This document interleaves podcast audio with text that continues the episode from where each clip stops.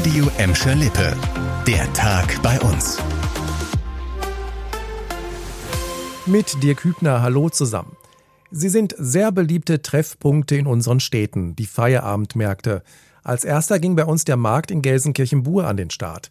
Heute feiert der Feierabendmarkt auf der Domplatte schon seinen achten Geburtstag und das wird natürlich gefeiert.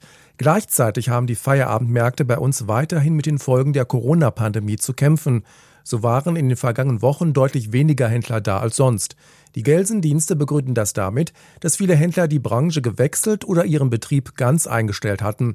Außerdem ist heute nach zwei Jahren Corona-Pause auch der Feierabendmarkt in Bottrop in die neue Saison gestartet.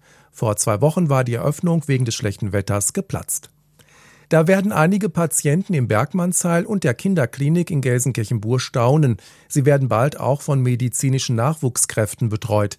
Die Klinik wird Lehrkrankenhaus der Ruhr-Universität Bochum. Das heißt, Studierende im letzten Abschnitt ihres Medizinstudiums werden hier ab Herbst ihr praktisches Jahr absolvieren. Die Studenten werden direkt am Patienten ausgebildet und natürlich von erfahrenen Ärzten angeleitet. Das Krankenhaus bildet dabei die Schnittstelle zwischen Studium und Praxis. Das Bergmannsheil Bur ist unter anderem überregionales Traumazentrum für die Behandlung von Schwerstverletzten. Davon gibt es insgesamt nur sechs im Ruhrgebiet. Der Gelsenkirchener Norden soll die Hasselacht bekommen.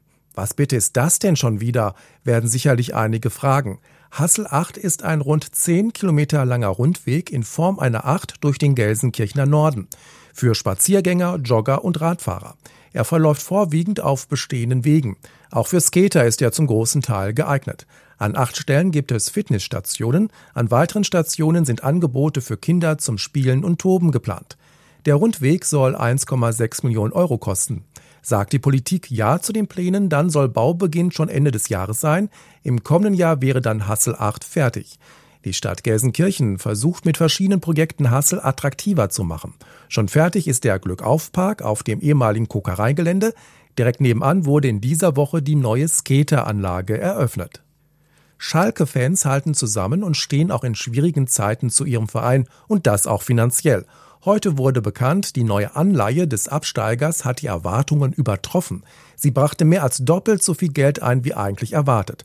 Laut Verein hat die Anleihe ein Volumen von 31,6 Millionen Euro. Schalke hat mittlerweile die fünfte Unternehmensanleihe an den Kapitalmarkt gebracht. Sie bietet einen Zinssatz von 5,5 Prozent und hat eine Laufzeit von etwas mehr als fünf Jahren. Beim Aufstieg in die Bundesliga gibt es einen Bonus für die Anleger.